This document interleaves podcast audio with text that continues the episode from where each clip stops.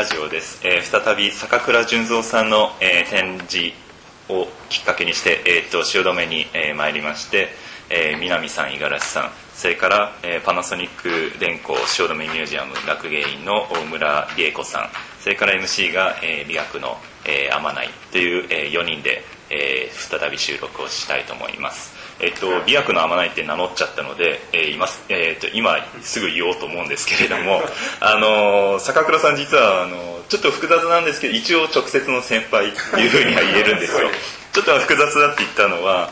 えっと、東京大学ってその坂倉さんがいらっしゃった時代は美薬美術史研究室っていうのがあってで坂倉さんその研究室の、まあ、どちらかというと美術史寄りのえー、専攻なさっていたんですけれどもその後戦後になってなんですけど美学と美術史が東京大学の中で分かれることになってで、まあ、僕はたまたまその美学の方の、えー、出身でして、まあえーまあ、建築のことをなぜかやっているというようなふうにして今まで来ているんですけれども、えー、とその例えば南さんは、えー、とだいぶ前になっちゃうかと思うんですけど昔の建築文化という雑誌の中で、えっと、坂倉さんがどこまでもその他者であるみたいなことをおっしゃる中でその美術史出身であるつまり工学部建築学科出身ではなくて、えっと、つまり辰野さんから脈々と受け継がれてきたそのアカデミズムの中には、え、乗っかっていないようなそういうようなお話をなさっていたと思うんですけどもそこら辺、えっと、今回の展示と合わせてどういうふうにお感じになりましたか、そうですね。あの、まあ、坂倉純三さんがその建築学科出身じゃないっていうことはまあよく知られている事実なんですけども、まあ、僕らから見てもやっぱり桜田さん僕はね個人的には桜田さんの作品って本当圧倒的にいいなっていつもこう思いながらいろいろと勉強してきましたのであの建築学科を出ていない、まあ、要するに東大ってその木曜会っていうねその OB の会があって木曜会。はい木曜会っていうねあるんですよ。でそれは建築学科出身の人たちが入ってる名簿なんですけども。木の葉っぱの回。そうそうそう、はい、でそれに要するに坂倉さんは入ってないわけですよね、うん、でところが、まあ、その日本の代表する建築を作るだけではなくてある意味その世界にその、まあ、非常にインパクトを与えるような建築活動をしてきたっていうことは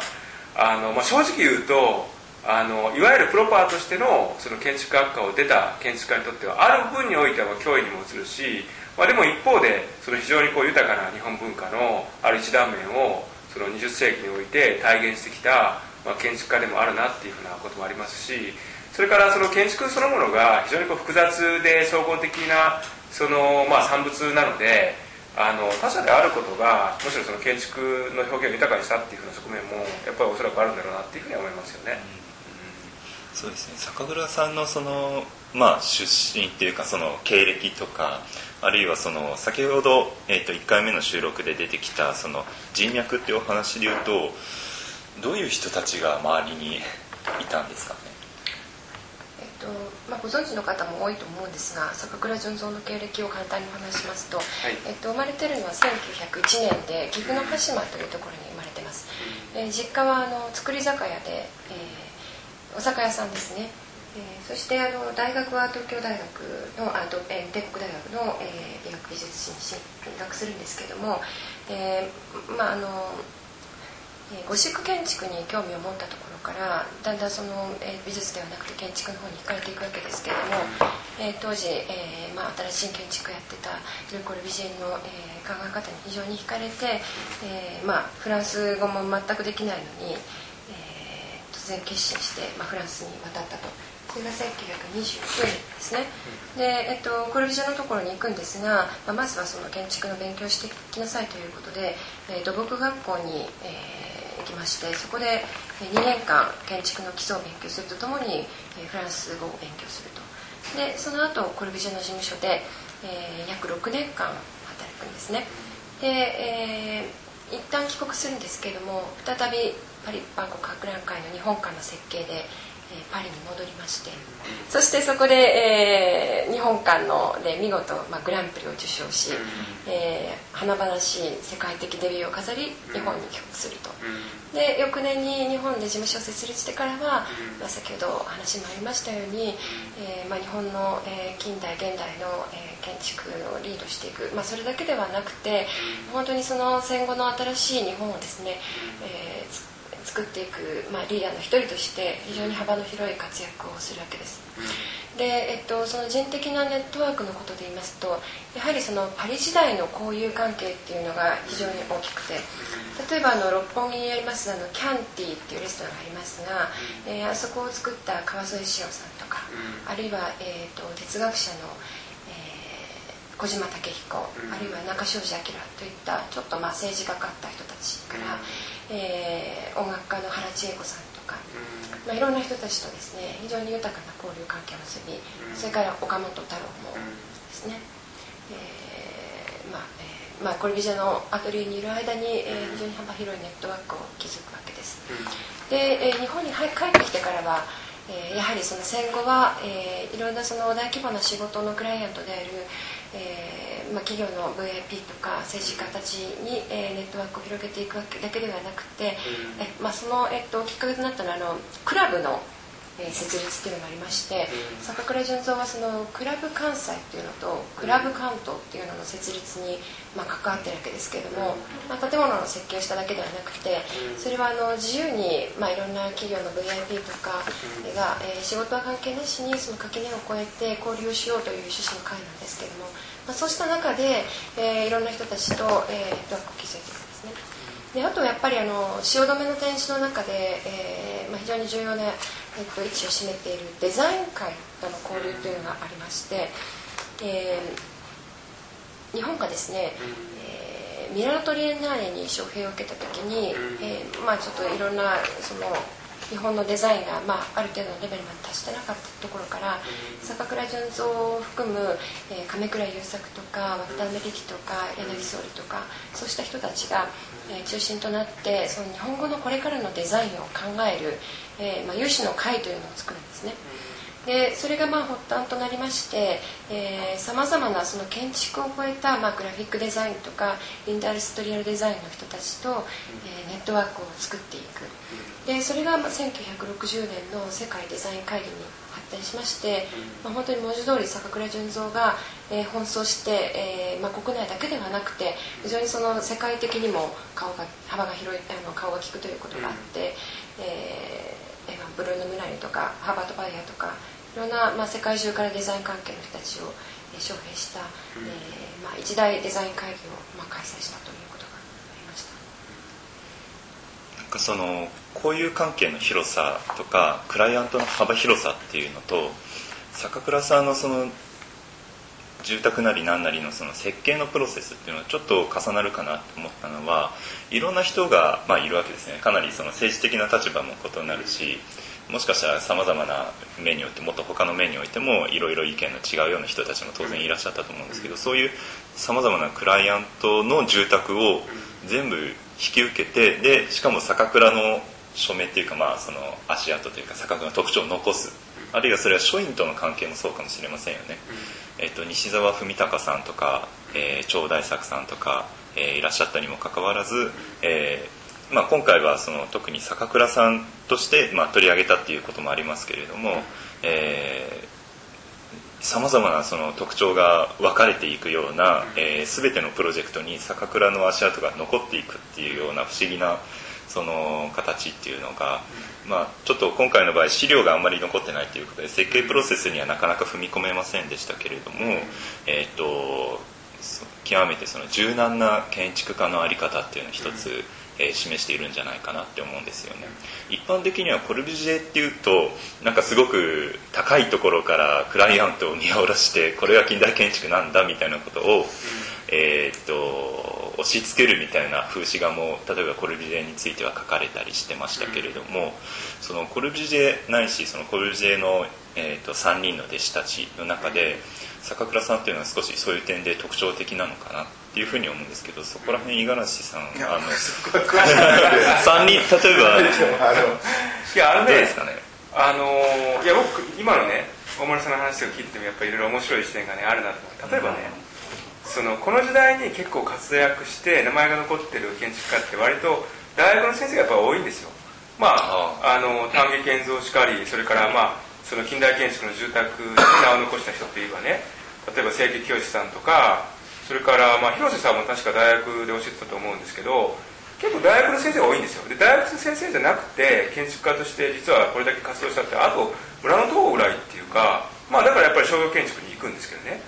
だからなんかこう僕なんかから見たらね実は今話してふと思ったのはその交友関係の広さと幅の広さってなんか熊さんみたいな感じだなと思うんです。当時の熊さんみたいな実はね非常にこう幅広いネットワークと活動してしかもものすごい柔軟性があるわけですよね。あのよく池部教師さんなんかはものすごいハードに建築を作ってこれしかダメだみたいな側面がすごくあったんですけどもそのモジュール論も含めてね。だからなんかその高倉さんってものすごくそのフレキシビリティがあってあのちょっと誤解を恐れずに言うと自分の作品に対するそのこだわりっていうのがある部分においてはなかったのかなっていうふうにも気もするんです。つまりなかったっていうかむしろないようにしたっていうかだからこそこうデザイン的にもすごくこう幅が広いっていうか広がっていたっていうかね。で実際問題として例えば西澤文隆さんがかなりやってるとかね。でその歴史的に見ても坂倉事務所ってあのそこから出てきた建築家ってすごいたくさんこういるわけですよね。だからそのよく言われるんですけども建築家っていうのはそのプレイヤーじゃなくてそのコンダクターであり全体のアレンジャーでありいわばその映画監督のようなものだっていうふうなね側面が実際にあるんですけどもあの非常に幅広いネットワークと交友関係の中でその坂倉純三っていう署名性を帯びた建築をもちろんたくさん作るんですけども、うん。一方である分ではそのデザインそのものに対するこだわりはその逆説的になかったのかなっていうふうにちょっと僕は思ったんですよね。そうですね。あの確かに、えっと、坂倉建築の中で今も現役で使われているものがたくさんあるんですけれども、うん、えー、一番意外なのが例えば新宿の西口広場とかですね、うん、えあれも坂倉純三だったの、ね、っていうのが、ね、あると思うんですけれども。うんそれとか、えーと、高速道路のトールゲート、料金所。そうですね料金所、あれももともとのその標準設計を坂倉事務所がやっていると、坂倉地蔵がやっていると、えーなんかこう知らずにこう私たちの生活の中にま浸透して今でもま現役で使われてるんですけれども、まあ、土木関係の仕事とかもそうなんですが、えー、まあ、ちょっとアノニマスではないかもしれないですけれども意外なところにもこう、えー、我々のその生活に非常に近いところで坂倉純三が仕事を残してるっていうのは私も面白いと思います。ちなみにあの坂倉事務所って亡くなった頃って何人ぐらい一緒にいたんですか？坂倉さんが亡くなった頃ね、うんいやそ相当な数になってたんですよね。だってこれだけの規模の仕事を同時に回してるわけでしょ、う。ん、でやっぱ僕も今回国際デザインコミッティの、まあ、日本デザインコミッティの前身なる作ったこれもすごい面白かったんだけどやっぱりあのまあいわば、まあ、都市いわゆる国とか公がやる都市計画ではないけれども、うん、まあ都市スケールの仕事を、うん、まあ新宿はまあ有名だけど、まあ、渋谷も考えてみると東急でやっていたとか、うん、まあ関西でも結構大掛かりなのやってるっていうのはすごいあの僕も正直あんまりすごいそれほどちゃんと認識してなかったんで、それがすごいなと思うんですよ。つまり60年代で考えてみると一方でメタボリズムが夢みたいな話を言うわけじゃないですか、まああすごいもう SF 的なドローイングを書いて、まあ結果的には本当にもう部分的にしかできない、で一方で丹下健三さんもすごい東京計画1960とか出すけれども、まああの磯崎さんが言うように、まあ、70年代になるとやっぱ建築家はなかなか国内でそういう都市スケールの仕事をね実際にはできない。ということがまあ現実としてこう露呈するんだけど、まあ、その一方で坂倉さんは違う形でそれだけのスケールの仕事を、まあ、実はあの何何気なくというか、まあ、我々のあの日常にすごく触れてる風景を作っていたってことが結構、まあ、面白いしまあっていうことは相当な商員数がいたと思うんです。その数は分かんない。まあ熊さんの写真がすごい増えてるけど。いやだってさこれ本当ね大手の設計組織の手前ぐらいの感じですよね。延べの OB の人数っていうのは、なんか300とか400とかいるんですよ。それぐらい。でその中にはさっきも出ましたように非常に、えっとまあ、単に坂倉純三の社員としてではなくて個人としても有名な方たちがたくさんいるというのが特徴ですね、まあ、それだけやっぱり結構書院のせあの自由度を許したっていうところが、えー、あると思うんですけど。いやこれやっぱり今のね五十嵐さんの話でね、まあ、僕らなんかささやかに自分がね設計やってるとね例えば一つの住宅作るのだってやっぱりすごい大変なんですよ。だけどこれだけの大きな大規模なねその都市契約レベルのことをねこうなんかこう同時進行でやってたっていうことはやっぱりアレンジャーとしての能力が高橋先生はもうものすごい高かったんだと思いますね、うん、並大抵のことではないなって思いますよね。あの一番小さいところだと家具とかから始まって、最大級だとまあ都市レベル、例えば池袋の計画なんて本当にそれぐらいの広さですよね、あのサンシャインの今の敷地のところに、えー、なさった計画ですけれども、そういう点で、まあ、すごくスケールがそのなんていうのかな。規模のスケールでもかなり幅広いっていう。まあね、コルビジェ自身がねもともとその家具から都市計画までってやったらそういう意味ではあのた正しく実践はしてるんだけど、あのコルビジェでもここまでできなかったんじゃないかっていうようなところまである意味ではやってるとか？コルビジェが、まあ、理想として描いたものを、坂倉純三は日本のその社会とか、えーまあ、風土とかに合わせて、え実現していったっていうところがすごくあの面白いと思います。でその中心の中にはやっぱり常に人間があったということとそれからその、えっと、インフラストラクチャーを含めて、えー、いつも考えていたっていうところが非常に面白いと思いますね、まあ、これはあの汐留の方では紹介してなくてあの鎌倉の方で紹介してた話ですけども、まあ、汐留の方で言うと、えー、そういう大きいものとはまあ対極的にある非常にそのヒューマンスケールな家具についても、えーまあ、非常に初期から、えー、戦後のですねまだ混乱している時期に桜井純三は実はその家具のデザインというのに取り組んでまして、えー、それはあの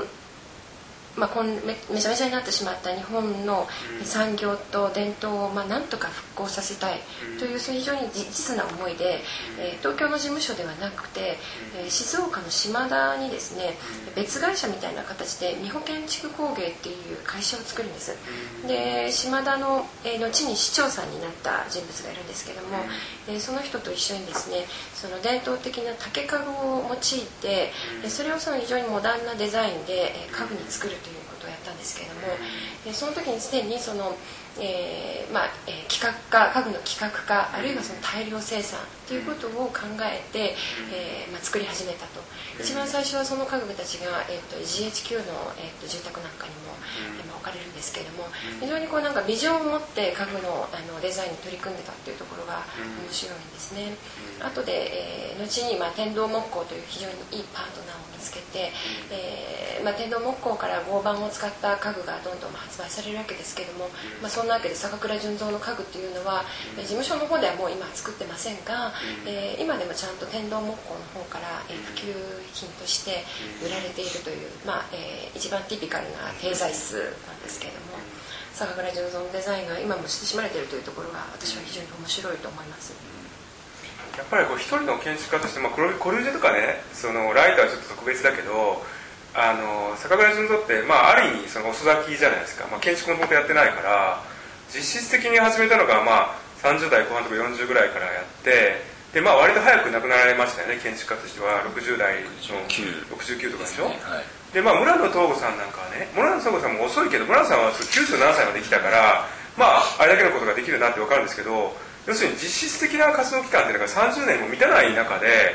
あの振り返ってみるとこれだけの生産量をねがあるっていうのはすごいなと思いますよね。で逆に言うとやっぱり一人で全部やってないってことだと思うんですよね